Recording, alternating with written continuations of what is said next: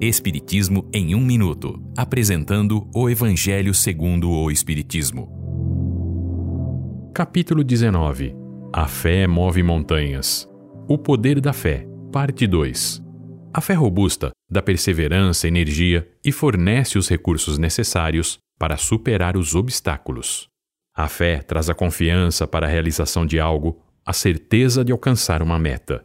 Ela é sempre calma, paciente, pois tem como ponto de apoio a inteligência e a compreensão das coisas. E esta calma é sempre um sinal de força. Devemos ter cuidado para não confundir fé com presunção. A verdadeira fé é humilde e quem a possui confia mais em Deus do que em si mesmo, pois sabe que nada pode fazer sem Ele. O poder da fé tem aplicação direta na ação magnética. Por meio dela, o homem age sobre o fluido universal, modificando suas qualidades. Com isso, por sua vontade no bem, pode operar os fenômenos de cura. É por isso que Jesus diz aos seus discípulos que foi pela falta de fé que eles não curaram o doente.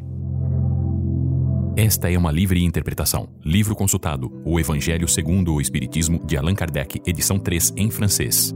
Visite nosso site www.vidaespiritismo.com.br.